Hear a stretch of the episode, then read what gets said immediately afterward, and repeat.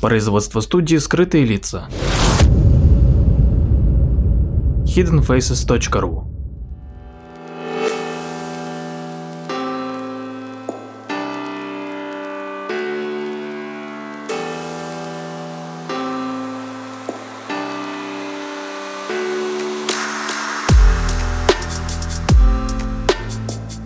Здравствуйте, с вами Владимир Марковский и очередной выпуск передачи «Прожектор восприятия». Недавно вернулся из недельной поездки по Кольскому полуострову. Проехались, как говорится, галопом по Европе. 2000 километров за 7 дней. Посетили Петрозаводск, Мурманск, ряд больших озер. Ну и, конечно же, заехали на Соловецкие острова посмотреть Соловецкий монастырь. И во время экскурсии гид рассказал нам довольно интересную э, историю. Дело в том, что наверняка многие, конечно же, знают, что раньше на территории Соловецкого монастыря размещался Соловецкий лагерь особого назначения, который являлся одним из подразделений ГУЛАГа. И, в общем-то, если мы возьмем купюру в 500 рублей, которая находится в обращении на текущий момент, мы увидим Соловецкий монастырь, который изображен на этой купюре. Но существует э, такая же купюра выпуск 97 года, которая была в обращении до 2010 года, и на ней тоже изображены здания Соловецкого монастыря, но они увенчаны не куполами, а четырехскатными крышами. И именно такой вид они имели после пожаров 1923 и 1932 года. Только в 60-х годах купола были восстановлены. То есть на купюре 1997 года, которая была в обращении до 2010 был, собственно, изображен не монастырь, а именно Соловецкий лагерь особого назначения.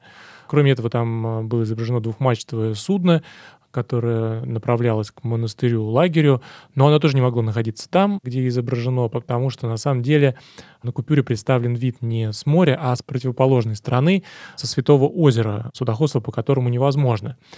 Смена изображения на купюре произошла в очередной приезд патриарха, ну и, собственно, на самом деле было и до этого много обращений со стороны общественности по поводу того, что на купюре изображено подразделение ГУЛАГа, а, собственно, не монастырь. И, в общем-то, это довольно постыдно.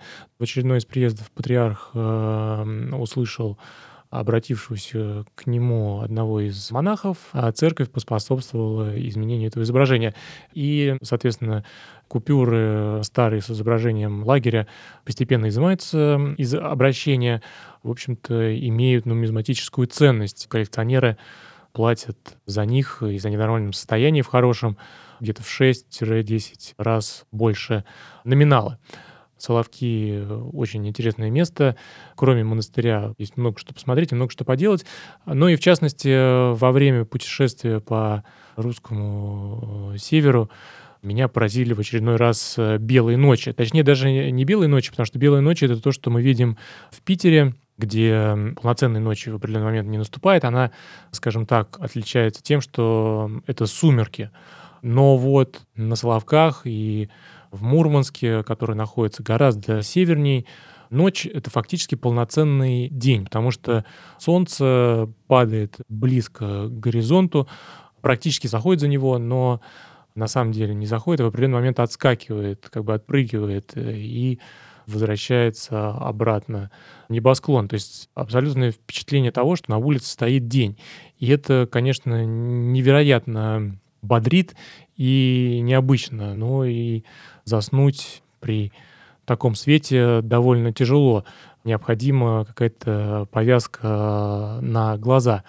А все это потому, что, конечно же, наш цикл сон-бодрствования зависит от перемены света и тьмы. И когда света много, то практически не выделяется гормон мелатонин, который э, ответственен, в общем-то, за то, что мы засыпаем. Солнечный свет, конечно же, по утрам очень э, важен для нашего циркадного, то есть суточного ритма. Он э, пробуждает мозг и тело, и это очень ярко чувствуется летом, потому что утром очень солнечно, и можно даже особо и не налегать на кофе с утра. Главное оставаться на свету.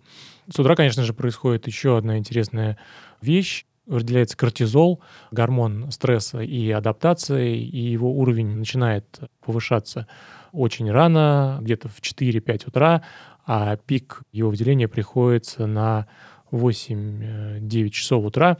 И как раз-таки повышение и понижение концентрации этого гормона у большинства людей обратно пропорционально суточному уровню мелатонина. И, может быть, не случайно йоги советуют просыпаться до 6 утра. Да и я думаю, что многие, кто просыпается рано, замечают, что в этом случае чувствуют себя весь день бодро и хорошо. Ну и во многих культурах и народах существует множество поговорок, которые говорят об этом. Например, кто рано встает, тому Бог подает, или ранняя пташка больше клюет. Но и в этой связи, конечно, хотелось бы поговорить немного о типах света, потому что, оказывается, разный цвет света по-разному влияет на человека и в особенности на сон. В частности, например, проводились исследования, которые связаны э, с проблемой современности, а именно с нарушением сна в результате того, что нас окружает огромное количество гаджетов. Многие из этих гаджетов светятся синим цветом. При этом исследователи измеряли уровень э, мелатонина при синем и зеленом освещении разной яркости и выяснили, что синий цвет давал самый эффективный способ влиять на его концентрацию, особенно э, если он был ярким. А влияние зеленого цвета было способно дать реакцию только при определенных обстоятельствах. Зеленый свет оказывает такое же влияние на поддержание человека в бодрствующем состоянии, как и синий свет, но это состояние проходит быстрее, и уровень мелатонина повышается, и хочется спать. А если использовать э, синий свет, особенно яркий, то уровень мелатонина снижается и не повышается в течение значительно более продолжительного времени. Таким образом, а, фактически синий свет можно использовать, чтобы бодрствовать намного дольше. Но на практике это означает, что если вы хотите э, ненадолго отложить сон, а потом крепко уснуть, то лучше использовать зеленый свет. А если вы планируете не спать всю ночь и бодрствовать, то, конечно же, лучше яркий синий цвет. А для ночного освещения ученые рекомендуют использовать красный свет. Он э, менее всего подавляет выработку мелатонина и практически не сдвигает тот самый суточный, то есть циркадный ритм человека. И во время Второй мировой войны обычным цветом ночного освещения был красный который, в частности, не засвечивал сетчатку глаза во время ночных операций и не убивал зрение, в отличие от обычных ламп белого света. Кроме того, прекрасной подсветки людям требуется меньше времени на адаптацию в темноте, так как их глаза меньше нагружены.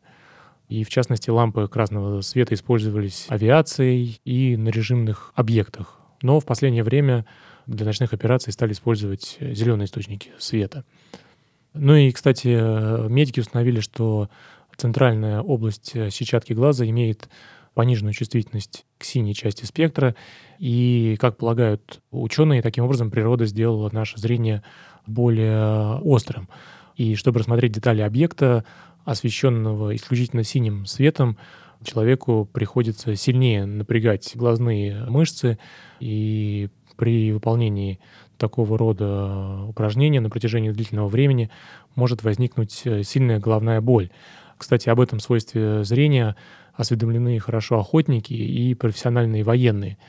Например, э, для повышения остроты зрения в дневное время снайперы иногда одевают очки с желтыми стеклами, которые отфильтровывают синюю составляющую.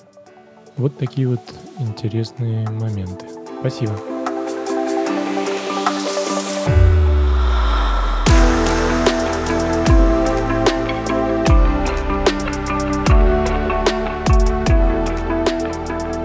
Подписывайтесь на наш инстаграм подкаст студио в одно слово «О» на конце. Ищите нас в социальных сетях по названию сайта hiddenfaces.ru. Слушайте наши подкасты бесплатно на сайте hiddenfaces.ru, а также в приложениях SoundStream, Яндекс.Музыка, подкасты от Apple и Google Podcast в приложениях для Android.